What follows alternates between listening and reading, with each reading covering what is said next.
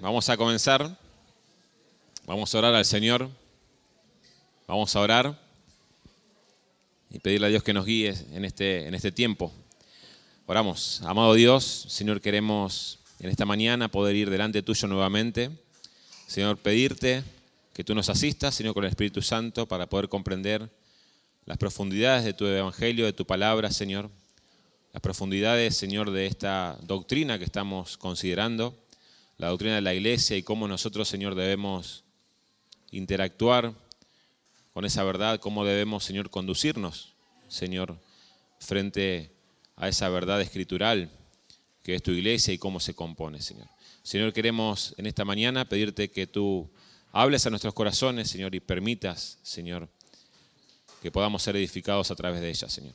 Siempre que vemos tu palabra, Señor, somos confrontados, somos animados, somos consolados, Señor. En medio de distintas situaciones, tu palabra siempre es un consuelo, es de ánimo, Señor, y es de edificación mutua. Te agradecemos y te pedimos que tú nos guíes. En nombre de Cristo Jesús. Amén. Sí, hoy vamos a hablar específicamente acerca de la membresía y que eso tiene que ver con nosotros. Cómo eso del concepto de membresía, a la luz de la palabra, cómo eso va a, de alguna manera, eh, ordenar nuestras vidas, nuestro paso y poder andar de manera correcta. Entonces un grupo específico que se reúnen regularmente en el nombre de Cristo para afirmarse y supervisarse, un poco lo que escuchábamos en el mensaje, esa comunidad de discipulado, ese, esa eh, comunidad que vela también por el crecimiento de otros. No somos personas individuales intentando crecer de manera individual e independiente, sino que crecemos en comunidad. Que no solamente me interesa mi crecimiento espiritual, sino también me interesa el crecimiento espiritual del otro. Y eso se vive y se fomenta a través de una cultura de discipulado, de una cultura en la cual pongo mi vida en las manos del Señor para que sea también de edificación y de, bendición para mi, mi otro hermano, dentro de esa cultura de la membresía. Por eso que debemos también definir muy bien y muy claramente las líneas, como escuchábamos y como veíamos el domingo pasado, esas líneas que componen y esas líneas que definen quiénes están dentro y quiénes están fuera de la iglesia local, quiénes están dentro y quiénes están fuera de una membresía. Yo tengo que saber quién es realmente mi hermano para animarle a que se conduzca realmente como un hermano y aquel que no es mi hermano, poder predicarle el Evangelio y poder esperar que Dios obre en la gracia y en la misericordia en el corazón de esa persona. Pero aquel en el cual he considerado que es mi hermano y lo hemos incluido en la membresía, ahí empiezan a fluir las responsabilidades mutuas, tanto de la iglesia hacia la persona y de la persona hacia la iglesia. Y cuando empezamos a considerar que hay una persona que no está viviendo conforme a esos principios, es nuestra responsabilidad, es nuestra obligación poder llamarlos, poder animarle en amor a que viva conforme a ese llamamiento. Por eso es muy eh, importante, es eh, prioritario que podamos definir qué vamos a considerar para incluir o para no incluir a personas en la membresía, lo que veíamos un poco el domingo pasado. ¿Alguno de ustedes anotó las responsabilidades de la iglesia local? Habíamos puesto seis, habíamos definido seis. Vamos a verlo de manera de repaso. Primero, determinar qué es una confesión correcta. ¿Sí? Veíamos el ejemplo de Pedro junto con Jesús. Determinar quién es un confesor correcto. Si realmente lo que él está diciendo lo respalda con su vida. También lo que veíamos hoy en el discipulado. No es solamente saber, sino es guardar los mandamientos.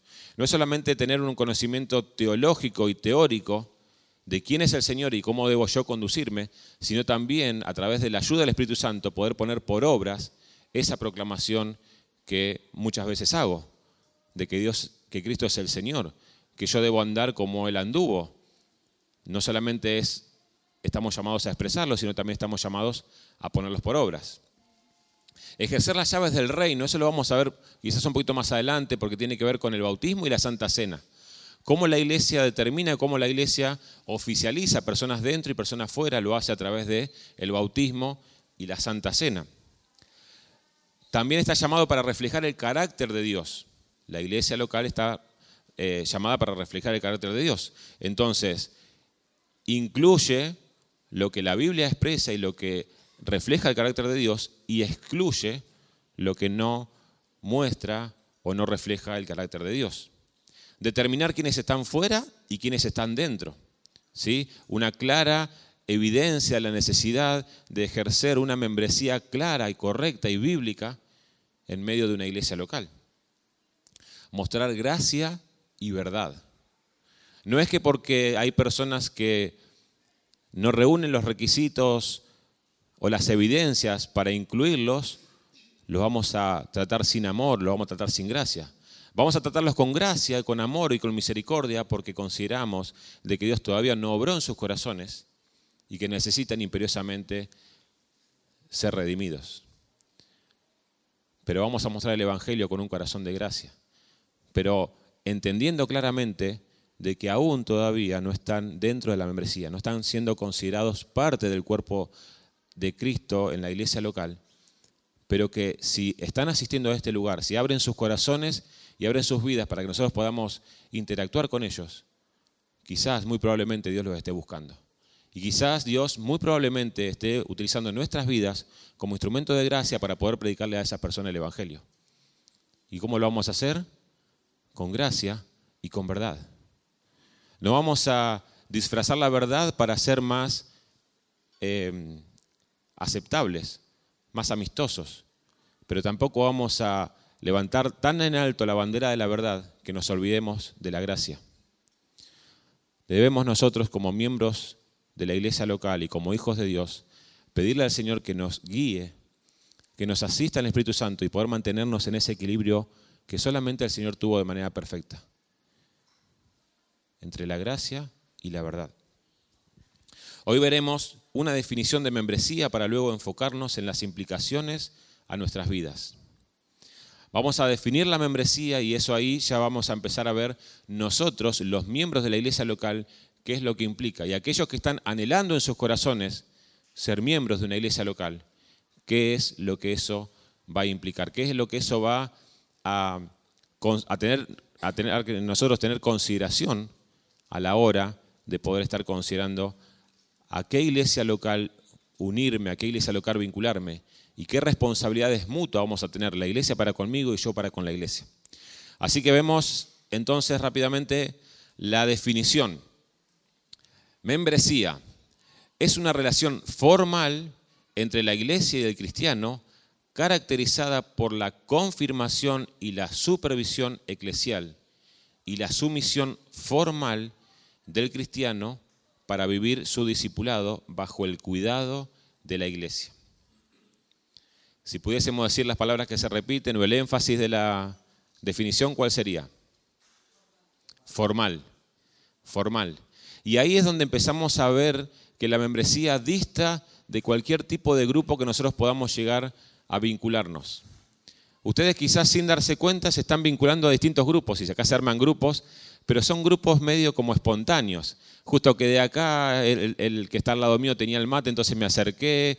No hay, no hay un parámetro específico para conformar los grupos. Pero la membresía es totalmente distinto porque es una conformación formal. Son principios formales, son principios escriturales muy claros para conformar el grupo de la membresía. El grupo de la membresía no es algo em, subjetivo. No es algo que yo puedo yo determinar qué es o qué no es iglesia local y otra persona puede eh, eh, em, considerar algo totalmente distinto. Si vamos los dos a la misma escritura y vemos los principios escriturales que definen qué es una iglesia local o qué no es una iglesia local, ya mi posición subjetiva o la posición subjetiva de otra persona queda totalmente anulada por la verdad revelada de la escritura. Entonces, es una relación formal y la sumisión formal de cristiano para vivir un discipulado bajo el cuidado de la iglesia. Fíjense que lo formal es para la iglesia y lo formal también es para el miembro que va a ser incluido en la membresía. Porque es una formalidad en dos direcciones. la iglesia considera e involucra formalmente a la persona a la membresía, pero la persona también se somete formalmente a la disciplina, al ánimo, al discipulado, al crecimiento espiritual que la iglesia le brinda. Es algo mutuo. Vamos a ver entonces tres implicancias de esta definición. Todas las definiciones van a ir arrojando luz y van a ir dando implicancias a nuestras vidas de cómo nosotros debemos conducirnos a la luz de esta definición acerca de la membresía. Implicaciones. La iglesia confirma formalmente. La iglesia confirma formalmente. Segundo, la iglesia se compromete formalmente. Y en tercer lugar, la persona se somete formalmente. Ahora, esa palabra formal está bastante fuera de moda en nuestras vidas. Muchas de nuestras relaciones son informales. La formalidad en una relación, la sociedad lo ve como algo fanático, como algo que no hay necesidad. ¿Cuál es, por excelencia, la institución más vapuleada en cuanto a la formalidad? Estoy hablando en cuanto a la sociedad. ¿Qué les parece? El matrimonio. El matrimonio.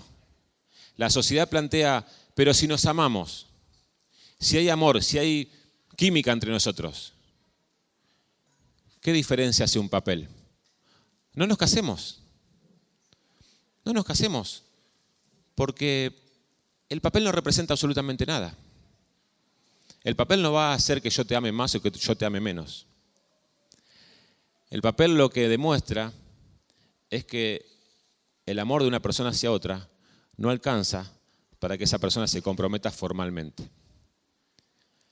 El compromiso que esa persona tiene y el amor que esa persona tiene le alcanza solamente para un compromiso informal, momentáneo, pasajero, y siempre con una puerta de atrás abierta, para que si la situación se complica, me rajo, me salgo de ese compromiso, nada me ata, nada me vincula. Ahora sí debemos hacer una aclaración frente a esto. Como veíamos que es una relación formal, que la iglesia se eh, confirma formalmente, que la iglesia se compromete formalmente y que la persona se somete formalmente, debemos inferir de que alguien que asiste regularmente o fielmente a la iglesia, o a una iglesia en particular, no significa que esa persona es necesariamente un miembro de la iglesia. Podemos ver personas que fielmente pueden venir domingo tras domingo, pueden asistir domingo tras domingo, pueden saber y pueden intentar hasta colaborar y pasar desapercibido en medio de la iglesia. Pero cuando vemos claramente las líneas que dividen los que están dentro y los que están fuera, podemos determinar quiénes son esas personas que asisten formalmente, fielmente y regularmente a una congregación, pero que claramente todavía no muestran evidencias para que la iglesia pueda incluirlos en la membresía. Entonces, solamente con asistir no hace absolutamente nada. Un ejemplo burdo, yo puedo ir muchas veces a un taller mecánico y no por eso me voy a, conformar o a transformar en un mecánico. asisto a un lugar, pero no mi vida, digamos, no condice con la naturaleza de las personas que asisten y que pertenecen a ese lugar. Asistir no quiere decir pertenecer. Asistir no quiere decir pertenecer. De alguna manera, de alguna manera, la iglesia local es una verdadera embajada, establecida en el presente, que representa el reino futuro de Cristo y de su iglesia. Cuando nosotros llegamos a una embajada, nunca me pasó, pero considero, ¿no? Hay personas de otros países acá y considero que cuando vas a la embajada, el oficial en el lugar mira los papeles, ve la situación, ve tu historial y dice, sí, por lo que la persona me muestra acá, por lo que, la persona, los papeles que la persona presentó, llego a la conclusión de que por eso puedo considerar que es un ciudadano. Ahora, como veíamos el domingo pasado, tranquilamente esos papeles se pueden falsificar, esos papeles pueden ser adulterados, falsos. El oficial quizás no tiene las herramientas necesarias para considerar si ese papel es verdadero o es falso, pero frente a las evidencias que la persona representa y las evidencias que la persona muestra en ese lugar, tiene que decir, mira, según mi visión, según lo que yo puedo evaluar, reunir los requisitos, considero que sos ciudadano de tal o de cual país. O quizás si la persona no tiene esos papeles y no puede demostrar que fielmente es un ciudadano de esa ciudad, la persona dice, mira, por los, por los papeles que vamos a presentar, yo no puedo llegar a la conclusión de que sos un ciudadano. Tampoco puedo decir que no lo sos, quizás lo seas, pero no tenés los papeles para poder demostrarlo. Bueno, la membresía es algo similar.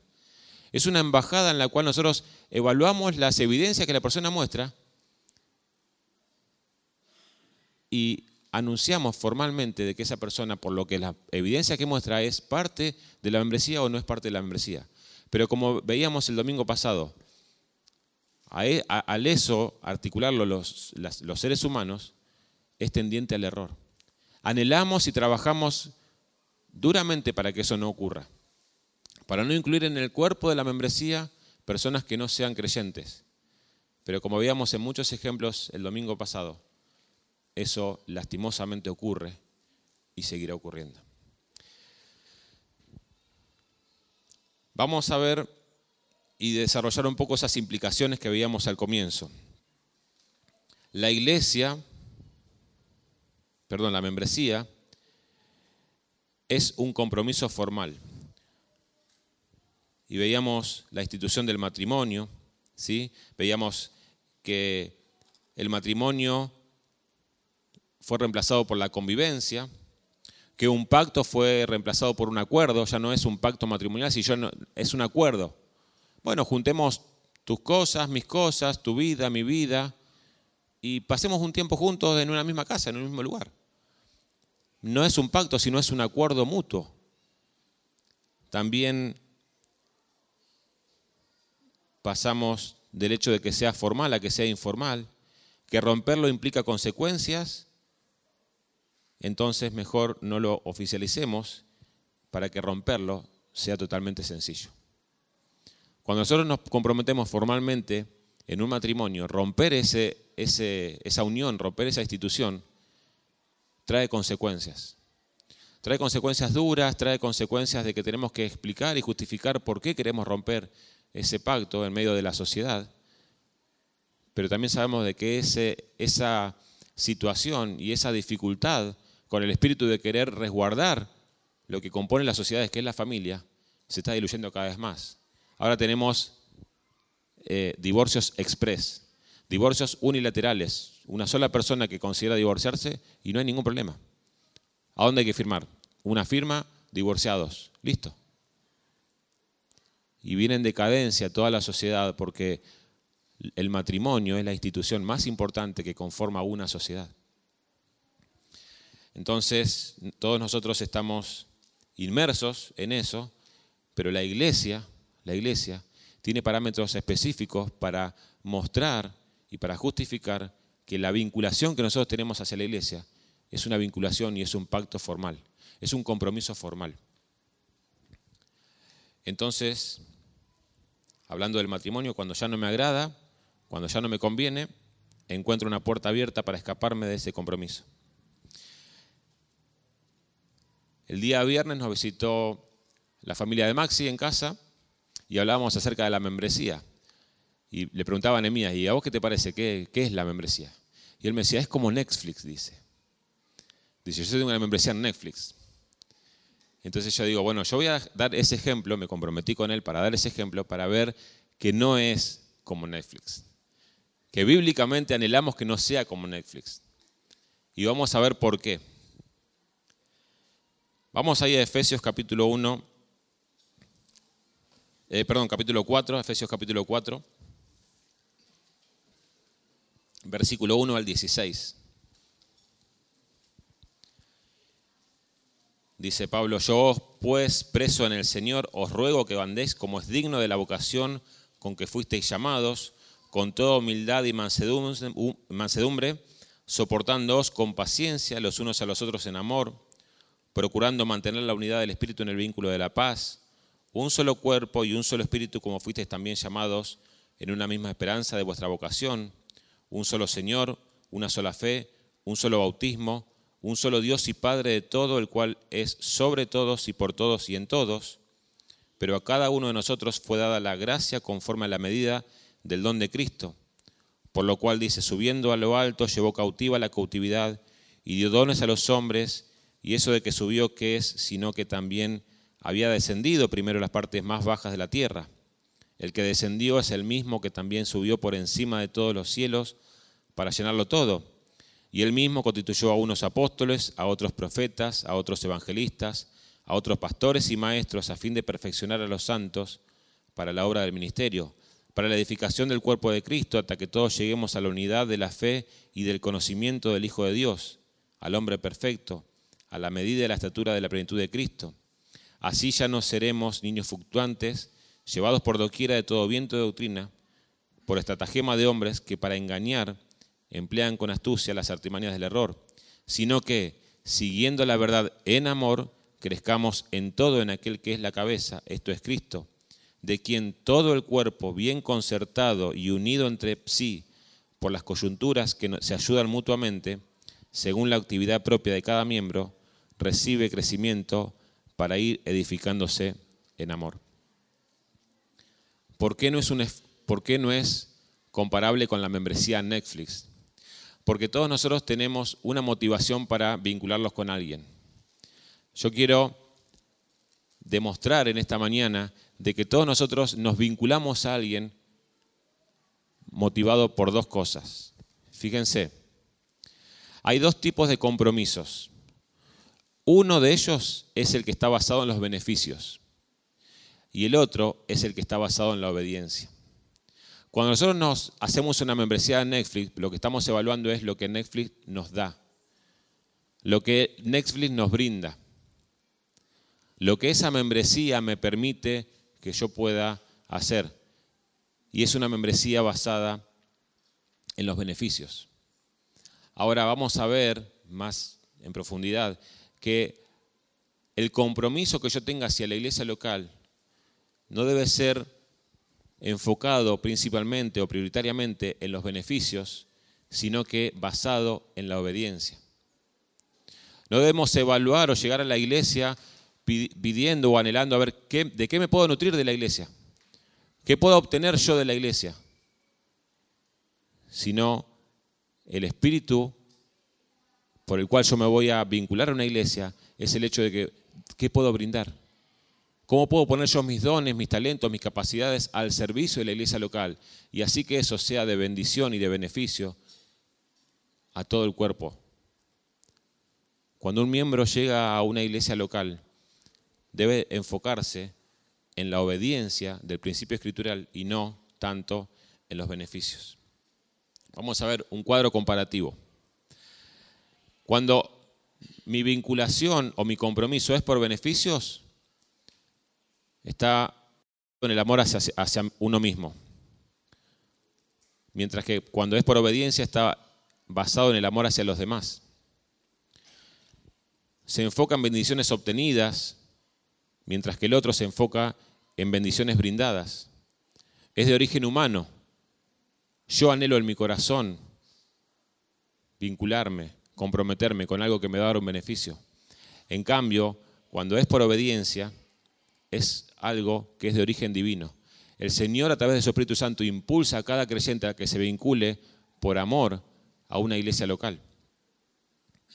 Es algo natural, por beneficios es algo natural, no, no es que estamos em, hablando mal de cuando nosotros pensamos en los beneficios, pero claramente es algo que el corazón se impulsa a recibir o a evaluar lo que va a recibir al hecho de comprometerse. Está evaluando qué recibo yo a cambio antes de qué puedo yo brindar. Y eso claramente, el hecho de pensar en que yo puedo brindar y en que yo puedo amar a mis hermanos, es algo que es sobrenatural, es algo que Dios pone en nuestros corazones. Él se brinda hacia nosotros, así nosotros podemos brindarnos hacia los demás. Ese compromiso por beneficios es temporal y pasajero, como veíamos en el matrimonio, como vemos en Netflix. Cuando ya hay películas que ya no me agradan, cuando ya hay series que ya las vi todas, listo, me desvinculo y busco ahora HBO Max o alguna otra plataforma. Porque ya los beneficios que eso me, brindaba y que eso eh, yo obtenía, esos beneficios, ya no son tan agradables, ya no son tan de bendición para mi vida o, de, o de beneficio para mi vida. Entonces rápidamente busco otro compromiso con otra plataforma. Y ese, y ese no es el espíritu de la iglesia. Es una, el, el, que es por obediencia es profundo y es eterno. Es aplaudido por el mundo, ¿sí? el de los beneficios es aplaudido por el mundo. Uy, qué bien, te suscribiste a Netflix, tengo para em, recomendarte esta serie, esta película, esta cosa. Y es un compromiso que es aplaudido por el mundo. Fíjate de qué te puedes nutrir. Vincularte a algo para ver qué puedes sacar de ese lugar. En cambio, cuando nosotros decimos, yo voy a la iglesia porque quiero poner mis dones, mis servicios, mis capacidades para la edificación del cuerpo de Cristo, es algo que el mundo no comprende, que el mundo no entiende, que el mundo cuestiona. Porque la naturaleza del mundo es ir a un lugar, vincularse con alguien y ver qué puedo sacar y qué puedo extraer yo de ese lugar. Los que se vinculan por beneficios terminan siendo consumidores, mientras que los que lo hacen por obediencia son proveedores. Proveemos de un espíritu y de dones, talentos y capacidades para que el cuerpo de Cristo se edifique. Cuando, cuando la vinculación es por beneficios, ahí estamos priorizando nuestras propias preferencias. ¿Qué me gusta? ¿Qué quiero? ¿Qué obtengo? Pero cuando nosotros estamos haciéndolo por obediencia, priorizamos en nuestro servicio. ¿Qué puedo dar? ¿Qué puedo brindar? ¿Qué puedo hacer? ¿Qué puedo bendecir a la otra persona cuando yo me vinculo por obediencia? Entonces, Vamos, veíamos entonces ese cuadro comparativo. Vamos a hacer una tarea mientras pensamos en esto. Vamos a reunirnos nuevamente en grupos, como lo hicimos el domingo pasado. Y fíjense, vamos a ver características de un compromiso significativo. Hablábamos de un compromiso formal, de un compromiso em, significativo, un compromiso basado en la obediencia y no en las bendiciones o en lo que yo puedo llegar a obtener. Fíjense, necesito que ustedes vean esos cuatro pasajes y vean si pueden definir en una sola palabra las características de un compromiso significativo. ¿Sí? Yo eso va a quedar ahí en la pantalla.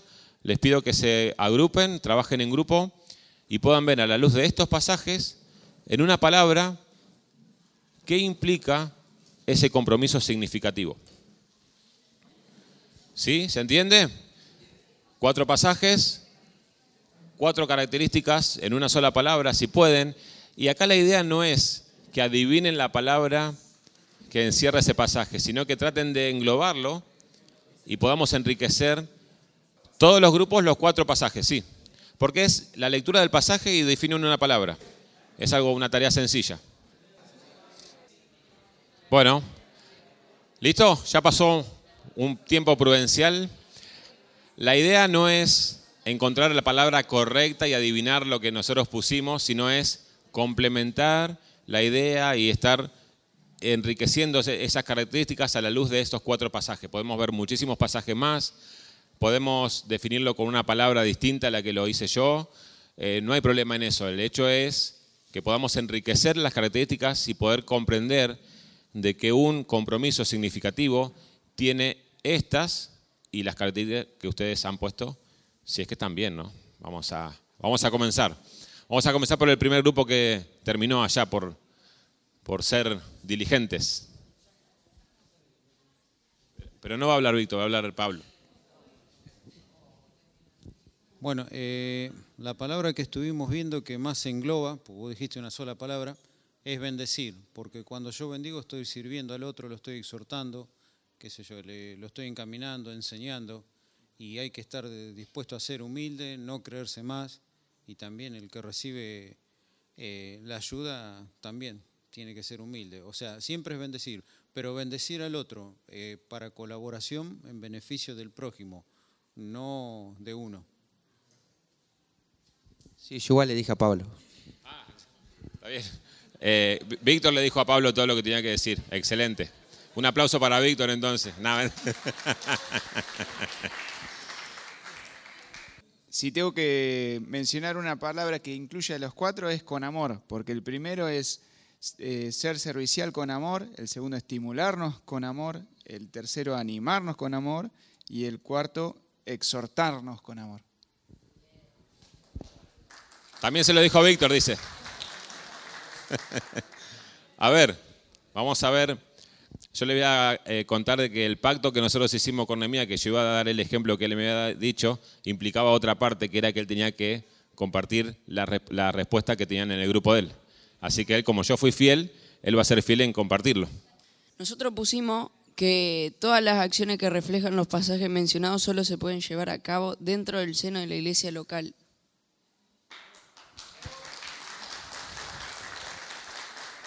¿Eso también se lo dijiste vos? Bien, ¿alguien más que haya puesto algo eh, que pueda seguir sumando, que pueda seguir añadiendo? ¿Pusieron algo más o menos igual? ¿Algo parecido? Ok. Bien, y un poco, digamos, lo que vimos en el cuadro. Un, un compromiso basado en los beneficios y otro basado en la obediencia. ¿sí? Estamos eh, llamados a vincularnos enfocados en la obediencia, que cuando lo hacemos estamos obedeciendo un principio escritural. Como les decía, no es que hay que encontrar y adivinar la palabra correcta, sino que es el espíritu de poder sumar. Habla acerca del amor, de la humildad, habla acerca de qué es en el vínculo de la iglesia, todo esto que, que- fluye. Eh, pero, claro, de unos a otros también. Y vamos a ver Romanos 12, 13 al 16, yo puse, no, no es que quiere decir de que sea la única, lo único correcto, el único aspecto correcto, pero es un compromiso que es sacrificial, que muchas veces implica de que yo dé mis cosas, ceda de mis derechos, salga de ese eh, lugar de comodidad que tengo para poder amar y mostrar mi compromiso formal hacia, hacia otros. Hebreos 10, 24, que es, es estimulante, estimulados unos a otros.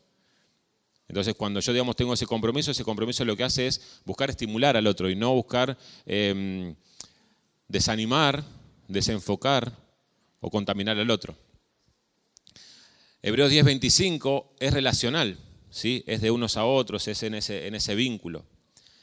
Y Mateo 18:15, lo que decían ahí en este grupo, es algo que es protector. Cuando yo tengo un compromiso formal y yo, digamos, actúo cuando veo a un hermano que peca, ¿sí? es que lo estoy resguardando de la caída, del error, del pecado, y rápidamente quiero que esa persona vuelva de ese error, vuelva de ese pecado, y a través de la confesión mutua delante de Cristo, poder eh, rescatar al hermano. Pero vamos a leer ese pasaje porque tiene una connotación bastante eh, llamativa. Vamos ahí a Mateo capítulo 18. Y acá nos van a, mm, servir las distintas traducciones que hay, las distintas versiones que hay de la Biblia.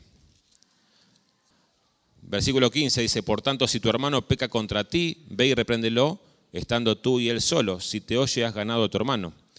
¿Alguien que tenga otra versión? La Biblia, ¿qué- ¿cuál tenés? Ajá, sí. Bien, ¿qué parte omitió ahí? Léelo de vuelta. Yo, yo leo el mío y, o sea, esta versión. Por tanto, si tu hermano peca contra ti, ve y repréndelo tú estando solo. ¿Qué dice esa? ¿Qué parte omitió ahí? ¿Contra quién lo hizo? El a ti. Creo que la Biblia de las Américas también lo, lo- omite. Si tu hermano peca. La pregunta es, en el contexto de la iglesia local y de la membresía, ¿cuándo un hermano peca y no es contra ti? Nunca. Por eso es que cuando dice, cuando un hermano peca, independientemente si lo hizo contra vos, Simplemente si tu hermano peca, está afectando el cuerpo. Y estás llamado, estás comprometido a ir y en la intimidad de los dos poder estar confrontándolo con el pecado. Y si lo rescataste, has ganado a tu hermano. Muchas veces malinterpretamos el texto y decimos, pero no lo hizo contra mí, él no pecó contra mí. Se está robando un banco, pero no me está robando el banco a mí. Entonces no tengo por qué ir y confrontar a mi hermano. El hecho es que si vos entendés que es tu hermano, nunca va a pecar que no sea contra vos. Siempre el pecado de tu hermano va a afectar tu vida. ¿Se entiende, no?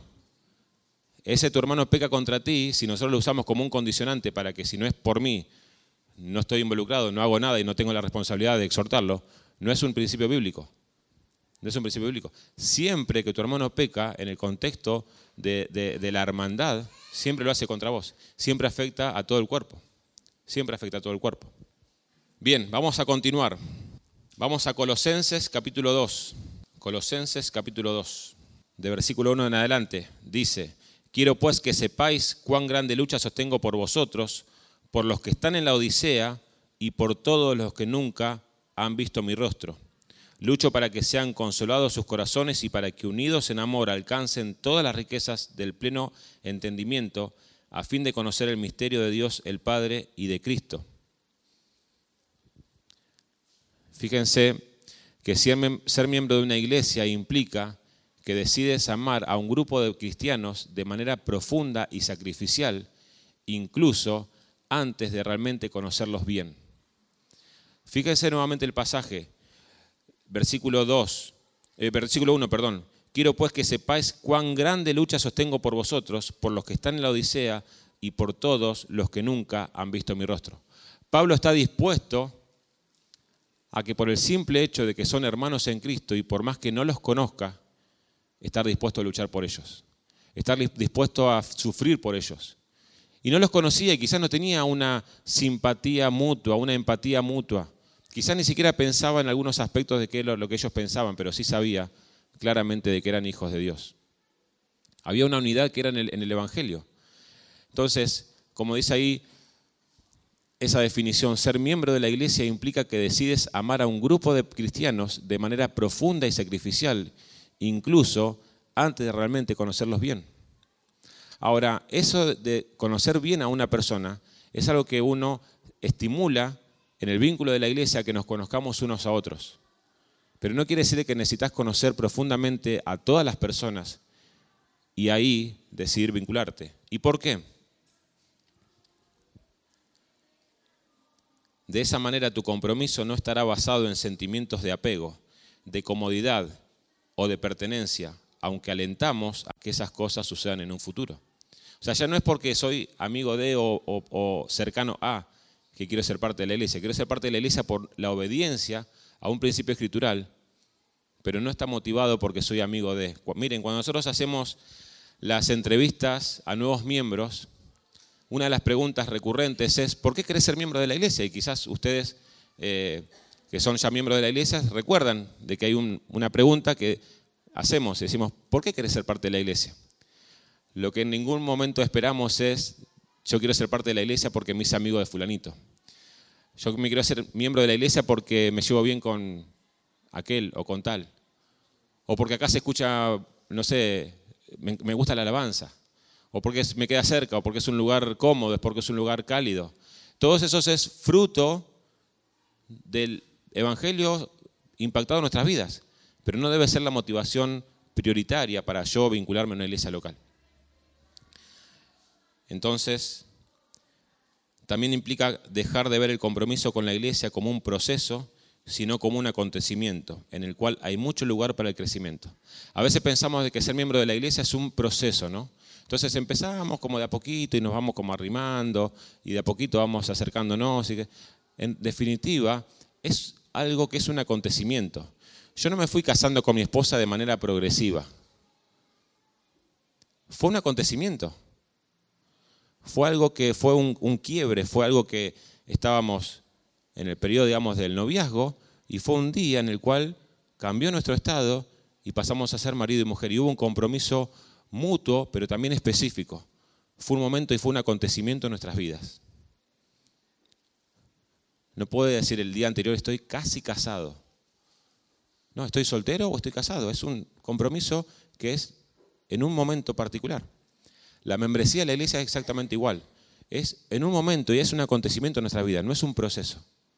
Obviamente que ese proceso, perdón, ese acontecimiento, después conlleva un proceso, que ese proceso habla acerca de la madurez progresiva, de ese crecimiento mutuo que vamos a tener en el vínculo de ya ser parte de una iglesia local, de ya ser miembro de una iglesia local. Pero ser miembro es un acontecimiento en nuestras vidas.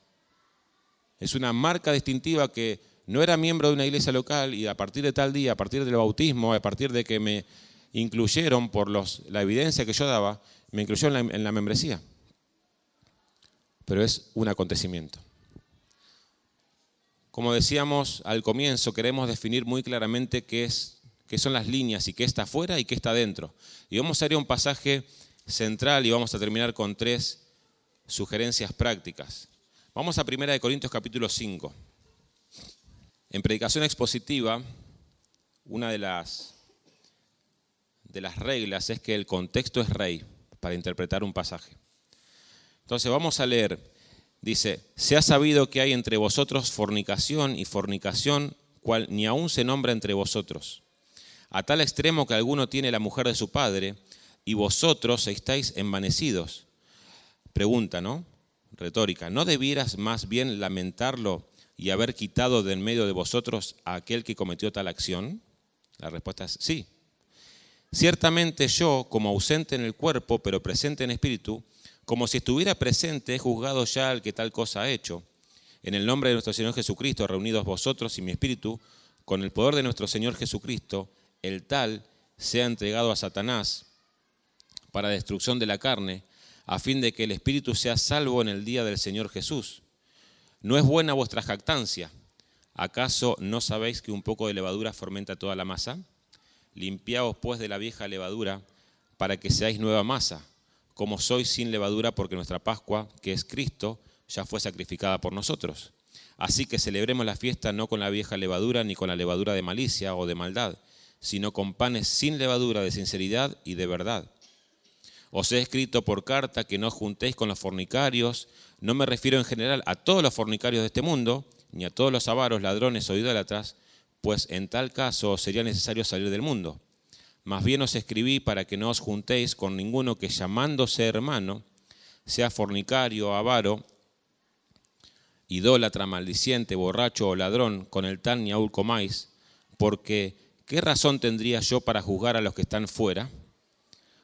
¿No juzgáis vosotros a los que están dentro? Así los que están fuera, Dios los juzgará. Quitad pues a ese perverso de entre vosotros. La pregunta es, ¿el perverso en el que está hablando ahí en el comienzo, ¿está dentro o está fuera? Está dentro. Entonces el contexto es que es una persona que está dentro.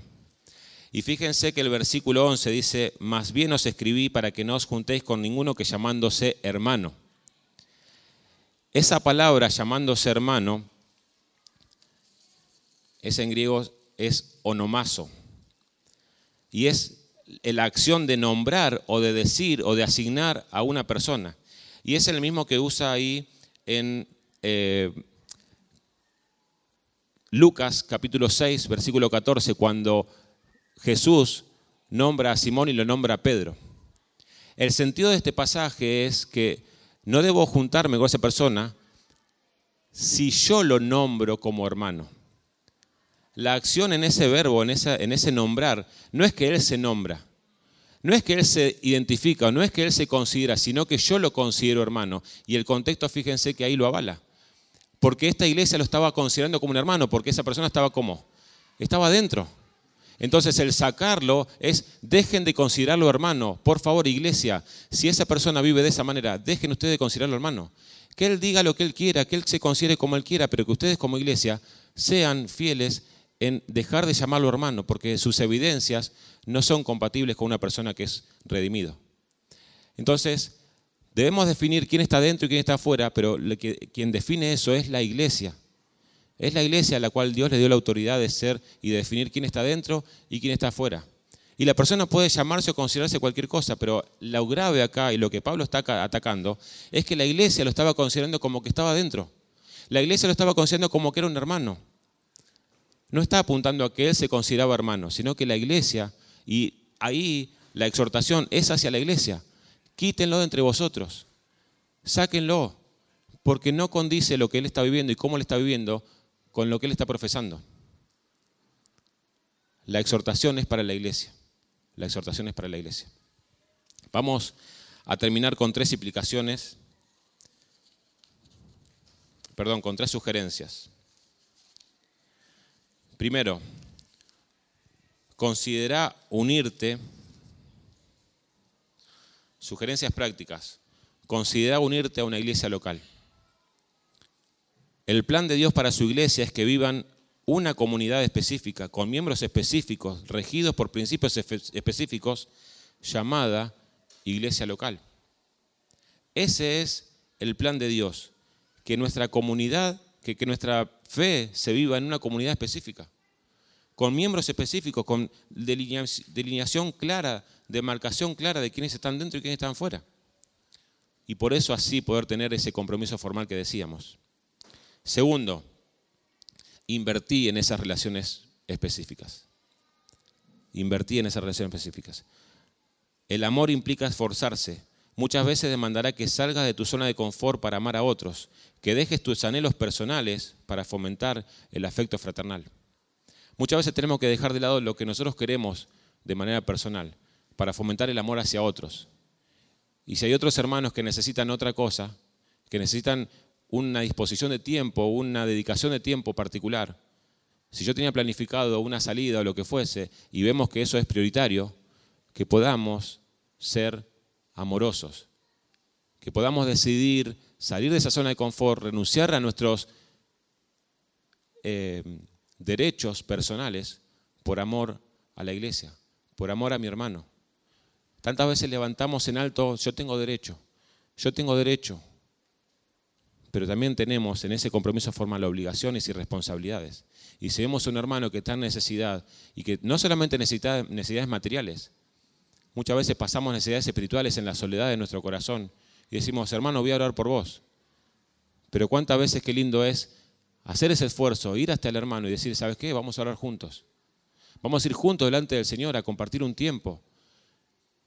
Y muchas veces vamos con el ánimo de bendecir, pero somos nosotros los bendecidos y los que venimos a nuestra casa con el corazón gozoso, porque Dios nos utilizó para la consolación, para el amor, para la edificación, para poder animar a otros. Tercero, decidí amar a todo el cuerpo. A veces vivimos en una sociedad que es on demand, ¿no? O a la carta. Esto sí, esto no, un poquito más de esto, un poquito menos del otro tipo un buffet, ¿no? Que agarro un poquito de ensalada, un poquito de tomate, un poquito de esto, un poquito del otro. Cuando estamos hablando del cuerpo de Cristo es amar a todo el cuerpo de Cristo. Aquellos hermanos que me es fácil amar, pero también aquellos hermanos que me es difícil amar. Porque cuando esos hermanos difíciles de amar están en mi vida, se acercan a mi corazón, es terrible cómo Dios utiliza a esos hermanos para transformar mi corazón, para ir en dependencia en Él y para evaluar dónde está puesto mi corazón. ¿Dónde está puesta mi motivación? ¿Está puesta mi motivación en que amo a esa persona que me es cercana? ¿Que somos compatibles? ¿Que pensamos igual? La membresía lo que hace es que nosotros podamos amar a todo el cuerpo de Cristo de manera igual, por igual, porque por ese, por ese cuerpo Cristo derramó su sangre. De igual manera, de igual manera, fueron comprados con la misma sangre preciosa del Señor Jesucristo. Entonces, nuestro anhelo es, y el énfasis es, amar los fáciles, pero también amar los difíciles. Y ahí los difíciles van a ser una herramienta de gracia en tu vida para que pueda Dios trabajar en tu corazón. Vamos a orar para terminar. Oramos. Amado Dios, venimos delante tuyo, agradecidos, Señor, por este tiempo en el cual tú nos expones a tu palabra, Señor, tú nos muestras, Señor, cuál es tu plan soberano, Señor, y cómo debemos vivir, Señor, al contexto y en el lugar y a la luz, Señor, de estos principios escriturales que hablan acerca de la membresía. Esa membresía, Señor, en el cual refleja el carácter de Cristo. Refleja, Señor, a ese, cuerpo, a ese cuerpo, Señor, comprado por la sangre preciosa tuya. Te agradecemos, Señor, y te rogamos que tú nos des de la asistencia del Espíritu Santo, Señor, para poder poner por obras, Señor, estas sugerencias que veíamos, Señor. Que podamos amar a todo el cuerpo, Señor. Que podamos, Señor, invertir en esas relaciones específicas, que podamos ser inclinados, Señor, a poder gastar de nuestro tiempo, gastar de nuestra vida, Señor, por amor a otros. Señor, que también podamos estar considerando a aquellos que no lo son, considerar unirse específicamente a un cuerpo, a una membresía, a una iglesia local, Señor. Porque reconocemos que es tu plan, reconocemos que es tu voluntad, reconocemos que es la expresión y es la manera en la cual tú quieres que nosotros vivamos nuestra vida cristiana, vinculados a otros, expuestos a otros, comprometidos formalmente con otros, Señor. Oramos, Señor, y te rogamos que tú nos guíes en todo. Oramos en Cristo Jesús. Amén, Señor.